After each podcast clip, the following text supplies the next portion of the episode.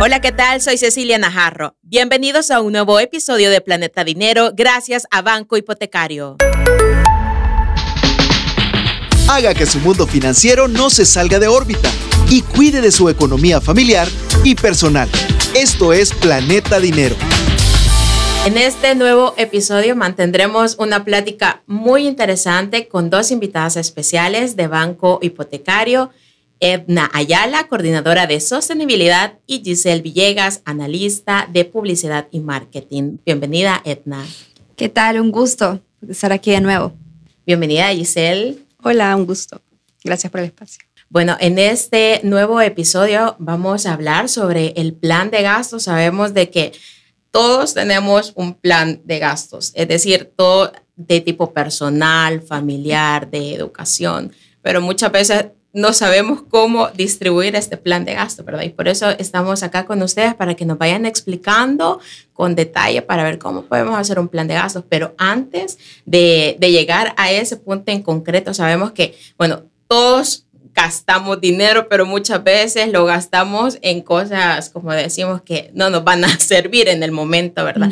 Pero, ¿qué, es, eh, ¿qué son los gastos, Edna? Bueno, quizás como tú mencionas, los gastos pues están siempre presentes, son parte de nuestro día a día y de esa relación que tenemos pues siempre con nuestros ingresos y puntualmente los gastos que vamos a generar. Básicamente son esas salidas de dinero, así tal cual, ¿verdad? Que las personas realizamos para desarrollar nuestra vida y cotidianidad en sus compras. Acá es importante que sepamos, ¿verdad? Y ese es el punto de este podcast hoy, entender los diferentes gastos que podemos tener, identificarlos y esto, tenerlos bajo un esquema de plan de gastos porque pues es normal que las personas gastemos, ¿verdad? En nuestras viviendas, en gustitos que deseamos comprarnos, en nuestra alimentación, en fin, existen variedad de tipos de gastos, pero este es el punto, identificarlos para poder llevar un mejor control de nuestro dinero. Así es, Giselle, sabemos de que estos gastos a veces los podemos confundir y, y en realidad se dividen en dos que son los gastos fijos y los gastos variables, ¿verdad? Pero muchas veces a la hora de estar haciendo como nuestro presupuesto, lo revolvemos. Y muchas veces no sabemos cómo diferenciar cuáles son los gastos. ¿Nos podrías explicar cuáles son? Eh, claro, por ejemplo, los gastos fijos son esos que tenemos mensualmente. Es algo que, digamos, son esos gastos que surgen constantemente, como por ejemplo el pago de la luz, ¿verdad? Que son gastos que sabemos que no los podemos dejar de lado y que es importante ahorrar dinero para poder tenerlo y poderlo pagar. Entonces, en conclusión, son los gastos que se generan mensualmente, y son constantes. Además de eso, tenemos los gastos variables, que los gastos variables son aquellos que no son, como decirlo, debido a muerte. O sea, son gastos que pueden surgir y que se pueden, digamos, limitar en algunas ocasiones. Es decir, que no son tan necesarios y que nosotros podríamos reducirlos.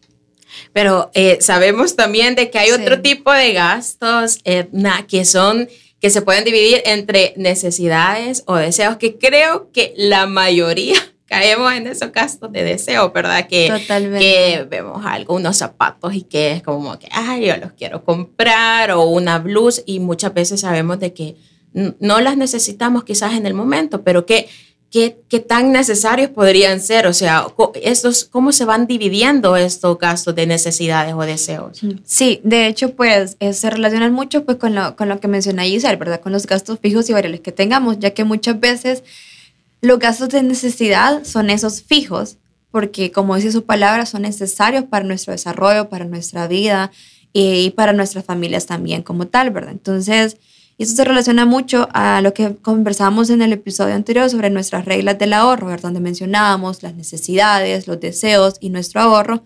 Entonces es importante el identificar esos gastos que son necesidad y deseos para que nuestros esquemas de ahorro se puedan implementar. Y necesidad, pues bueno, al estar claro, ¿verdad? Que nuestras necesidades son ese, esos gastos en los que necesitamos para el alquiler de nuestra vivienda, la alimentación, los pagos fijos de agua, luz, eh, ahora pues el Internet que se ha hecho ya un, gasto fijo porque es necesario pues para nuestros desarrollos, para la educación de nuestros hijos o uno mismo pues quien no quiere estar en Internet, ¿verdad? Sí. Viendo las redes. Entonces es un tipo de gasto que sí ya se, se pasa a ser necesidad y fijo de una otra forma. Y los gastos pues de deseos eso es su palabra, ¿verdad? Ya no, nos da la noción, ¿verdad? Esa, ese gustito que queremos darnos, ese sueño muchas veces que inicia como un deseo que tenemos y que se convierte eh, en un sueño que deseamos cumplir. Entonces, si bien el sueño se puede ver como un gasto, dependiendo de a lo que se va, en lo que se va a, utilizar, pero también pues es, como un cumplimiento de meta, ¿verdad? Que a la, la, larga una meta pues es una inversión que puede ser para uno mismo o para en común, pues entre familiares, parejas, etc. Entonces, por esa línea creo que es la guía que, que podemos tener, ¿verdad? Eh, para poder identificar lo que es necesidad y lo que es un deseo como tal. Sí, bueno, sabemos de que estos tipos de gastos, eh, de deseos, ya que, y que hemos salido de vacaciones, muchos se han dado un deseo, eh, quizás una vacación grande, unas vacaciones muy costosas y cuesta, me imagino, volver otra vez a iniciar en, el sentido de cómo eh, regreso este dinero, ¿qué hago hoy? O sea, ¿qué, ¿qué, le podemos decir a estas personas que han hecho un, gasto de esta forma y que quieren volver a empezar? Sí, de hecho, pues bueno, los deseos muchas veces estos se pueden eliminar por completo porque a veces solamente son eh, ese gustito que nos queremos dar, ¿verdad? Pero puede que no sea necesario para para nuestro día a día como tal, ¿verdad? Entonces, el punto es identificar cuando de verdad un deseo se puede ser necesario o no, ¿verdad?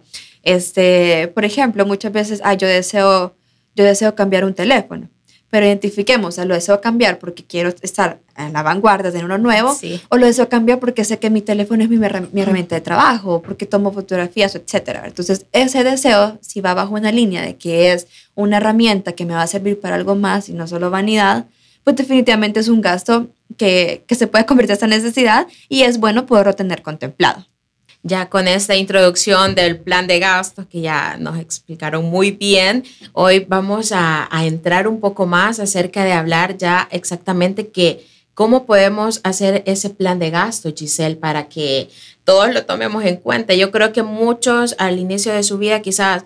Eh, al inicio de cuando ya están trabajando, ¿verdad? Ya, ya se, se proponen y decir, bueno, hoy sí voy a comenzar. Pero a lo largo el camino, a veces las circunstancias, uno va perdiendo, ¿verdad? E, e, ese ritmo es, entonces, ¿cómo, ¿cómo podemos hacer este plan de gasto, Giselle? En primer lugar, en mi caso, yo lo hago de forma digital, ¿verdad? Pero tenemos dos opciones, o sea, puedes hacerlo de forma escrita, por ejemplo, puedes anotar todos los ingresos y todos los gastos que tenés. En mi caso, yo lo hago en una página de Excel, ¿verdad? Eh, pero está la opción abierta, ¿verdad? Además, también podemos conocer de dónde provienen nuestros ingresos de dinero. O sea que tenemos que identificar y registrar los ingresos de dinero que tenemos en un mes o en una quincena. Esto es súper importante porque a partir de ahí puedes saber cómo vas a registrar tu dinero, ¿verdad? Cómo lo vas a diversificar y en qué lo vas a ir gastando. Entonces, aquí es importante conocer los ingresos y saber en qué manera lo vas a dividir, vea, como en salarios, pensiones, cuotas de alquiler esto sirve para establecer un límite de dinero que tenés disponible para gastar y que no se debe superar esa cantidad. Era lo que mencionaba, al tú ya tener una idea de los gastos que vas a tener, entonces ahí tenés que limitarte y no decir, voy a gastar el dinero en zapatos, en carteras y sé que tengo algo pendiente, como por ejemplo el pago de la luz y no me lo van a cortar. Exacto. No voy a tener internet y pues no voy a poder trabajar. Aparte de eso, también podemos hacer una lista de todos los gastos, incluyendo el ahorro y anotar la cantidad y la fecha que realizamos los pagos o las compras. Es importante recordar que la prioridad son las necesidades y no los deseos, lo que mencionaba, ¿verdad? Porque tampoco te vas a quedar sin dinero cuando sabes que tenés algo súper importante que pagar, vea que no puedes dejarlo de lado. Y aparte también monitorear constantemente todo el dinero que está gastando. Sí, totalmente. Complementando pues lo que menciona Giselle, es de todo esto del plan de gastos, si, vemos, ¿verdad? Lo que estamos mencionando, las necesidades, los deseos, identificar, el plan de gastos está complementando otros temas que hemos conversado, ¿verdad? Complementa un plan de ahorro, complementa nuestro presupuesto, porque muchas veces la gente no hace presupuestos porque no tienen identificados esto puntualmente, no saben sus gastos. Dicen, ah, sí, yo pago vigilancia, pago mi casa, pago luz, agua, energía y demás. Pero se olvidan de otros tipos de gastos que, como te mencionaba, ¿verdad? pueden ser deseos, que no están malos los deseos, solo te identificar, ¿verdad? Si es necesario o no. Y otro tipo de necesidades que no son fijas. Entonces, El plan permite eso, que identifiquemos y con este paso a paso que menciona Giselle es una buena herramienta para hacer ese, eso, identificarlos y que nos sirvan de base para nuestro presupuesto. Le voy a contar mi caso, o sea, eh, con mi esposo, un día me dijo, mira, todo esto hemos gastado. Y yo, ¿cómo es posible? Le dije yo, no, no puede ser, le dije yo. Entonces, todo lo que ustedes han dicho lo estamos no cumpliendo a cabalidad, pero estamos tratando, es decir, primero lo anotamos, quién puso el dinero y luego lo anotamos en Excel, pero sí sentimos que sí ya tenemos un mejor control. No les digo que ya estamos a la perfección, pero cabal, uno quizás llega en un momento de tope, ¿verdad? De alarma, es como que, ¿y dónde se fue todo este dinero? ¿Cómo es posible que se fue en 15 días? A veces en 15 días, o sea, hemos gastado demasiado. Es bien difícil como manejar el plan de gastos, pero yo creo que es algo sencillo y que todos tenemos a la mano también, ¿verdad? Que no es tan difícil como decir anotarlo o, en la o en el celular, como decía Giselle. Por ejemplo, a mí me pasa de que, vaya, yo dije, hoy sí me voy a ordenar con el dinero porque me agarré, ah, compraré esto, lo otro, así, lo necesito, lo necesito, voy al dólar, lo necesito, voy a, lo necesito y realmente no lo necesito. O sea, es, ay, qué bonito. Por ejemplo, yo soy fan de las cositas así como rosaditas, moraditas y chiquititas. Entonces es como, ay, qué lindo, algo de los Minions. Y ya lo compro, hay nada que ver. Entonces yo dije, no, ahora sí me voy a ordenar y voy a ir anotando todo lo que, lo que vaya gastando. Entonces lo que yo hago, como mencionaba, yo tengo un cuadro de Excel, vea, con todos mis gastos. Entonces, obviamente no me voy a estar metiendo al Excel, vea, cuando vaya en la calle, sino que lo que hago es que tengo un blog de notas en el teléfono. Entonces, así rapidito voy caminando y pongo, por ejemplo, estuche de minio, 10 dólares, por decir algo. Entonces así lo anoto solo para tener la idea. Exacto. Y luego, cuando tomo la decisión de sentarme y hacer mi cuadrito ordenado y todo, entonces ya voy metiendo toda la información, ¿verdad? Que sí considero que es súper importante como dedicarse ese espacio, ¿verdad? Para anotar esos gastos, anotar cuánto gastaste para llevar un orden. Además, algo que considero que también me funciona, pero me cuesta, es anotar las fechas de cuando esos gastos, porque cuando estoy revisando, cuánto, por qué gasté 25 dólares y en qué lo gasté y cuándo fue. Si pongo la fecha, es como que me sirve de referencia. Exacto. 25. ah, pero ese día era vacación. Ajá, entonces creo que salí con fulanita, con no sé quién. Y entonces ahí es como que me sirve, ah, yo creo que gasté en esto y hago cuentas y cabal, vea, porque a veces no me cuadra. Sí, no, pasa, pasa, pasa, pero eh, exacto, pero eso sirve para llevar un control, ¿verdad? sí, totalmente. No, como dice dice a veces pasa que tenemos los gustitos. En mi caso, es el chocolate. A mí me encanta el chocolate. y soy, como dicen, veo, uno no soporta la tentación. Y soy de las personas que si veo y si tengo ganas, me lo compro. Pero Para eso trabajo. la típica, ¿verdad? Ese gusto me lo puedo dar si quiero. Entonces, ajá, y, pero uno después se va dando cuenta, pues de uno en uno ha gastado un montón de dinero, pues, y se relaciona con otro término, los famosos gastos de hormiga, que cuando tú dices, no, esto si lo identifico, sé que no es necesario, me lo puedo quitar y ya. Y si no, pues planificarlo, porque nunca está mal pues darse un gustito con sus deseos. De vez en cuando. De vez en cuando sí, me puedo de lunes a viernes. una bolsa de, de, de, de Hershey's. qué rico. Sí, pero eh, digamos que hay como algunos gastos que uno de verdad puede hacer la diferencia, como por ejemplo reducir las comidas fuera de casa, ¿verdad? ¿Qué, ¿Qué otros ejemplos podríamos hacer también como eh, quizás no tomar muchos Uber de vez en cuando, ¿verdad? Agarrar quizás el autobús, que puede ser que el trabajo esté como a dos cuadras y, a veces un Uber, dos dólares se nos van. y dos dólares que quizás a la larga nos pueden servir ya ahorrándolo. No, sí, totalmente. Ay, es, es el, yo por eso me amarro con la, con la palabra identificar, ¿verdad? Porque uno cuando ya empieza a ser más consciente con eso y practicarlo, empieza a identificar eso en lo que uno de verdad puede ahorrar, ¿verdad?